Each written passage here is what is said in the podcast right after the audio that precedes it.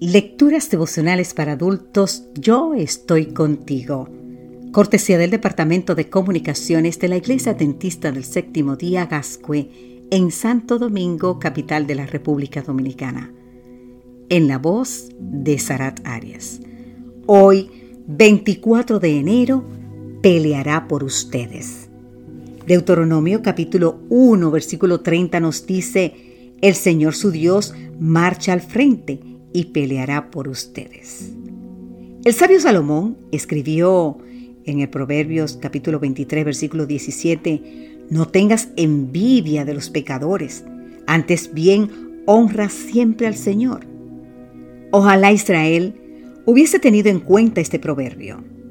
En cierta ocasión los ancianos del pueblo visitaron a Samuel, el célebre profeta y juez, y le pidieron que nombrara al primer rey de Israel.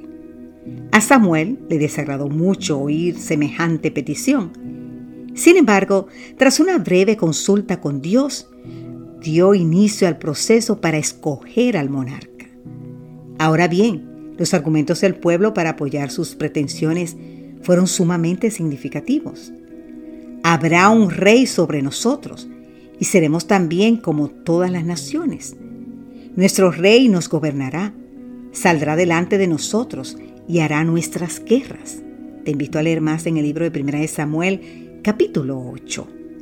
Los israelitas ardían de envidia al ver que las demás naciones salían a la guerra bajo la dirección de un rey humano, mientras que ellos no podían contar con ese privilegio.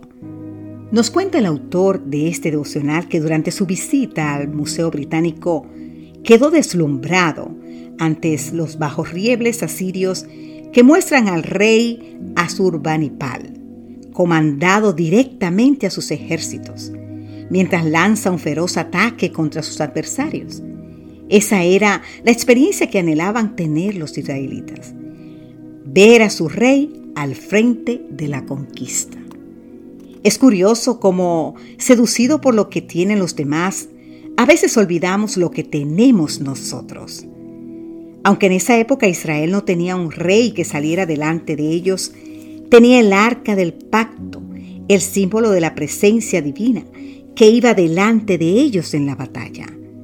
De acuerdo con el libro de Números capítulo 10, cuando el arca del pacto se colocaba delante de ellos, Moisés decía, levántate Jehová, que sean dispensados tus enemigos y huyan de tu presencia los que te aborrecen.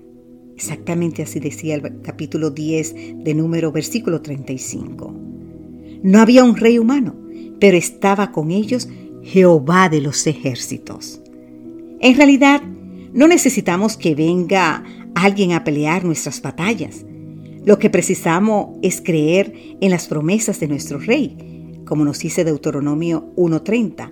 El Señor su Dios marchará al frente y peleará por ustedes. O ustedes no se preocupen, que el Señor va a pelear por ustedes. Éxodo 14, 14. Y muchas otras. Cuando el Señor pelea nuestras batallas, la victoria es segura. Querido amigo, querida amiga, hoy saldremos a la calle, iremos al trabajo o a la escuela y libraremos muchas batallas. Pero enfrentemos el día sabiendo que no estamos solos, que podemos estar tranquilos ¿Sabe por qué? Porque Dios va delante de ti y delante de mí. Que Dios hoy te bendiga en gran manera. Amén.